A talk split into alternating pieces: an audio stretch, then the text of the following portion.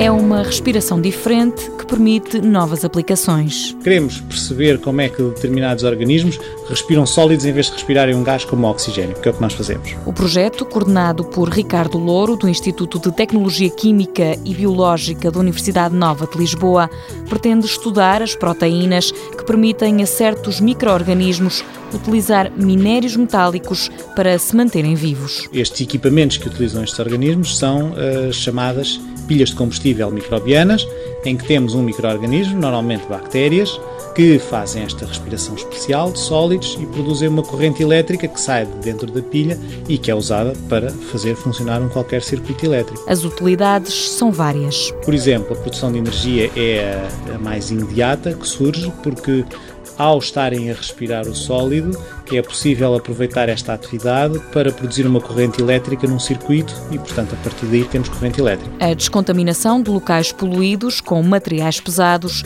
é outra das aplicações possíveis.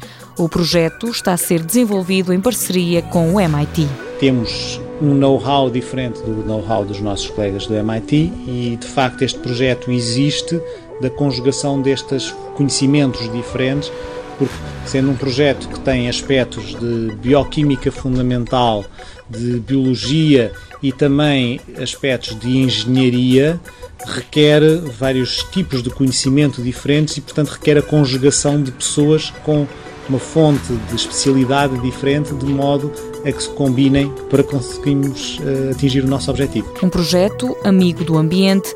Nas suiniculturas, por exemplo, é produzida água residual com uma grande carga metálica. A poluição, neste caso, pode ser usada numa pilha microbiana para produzir eletricidade. Mundo Novo, um programa do Concurso Nacional de Inovação BSTSF.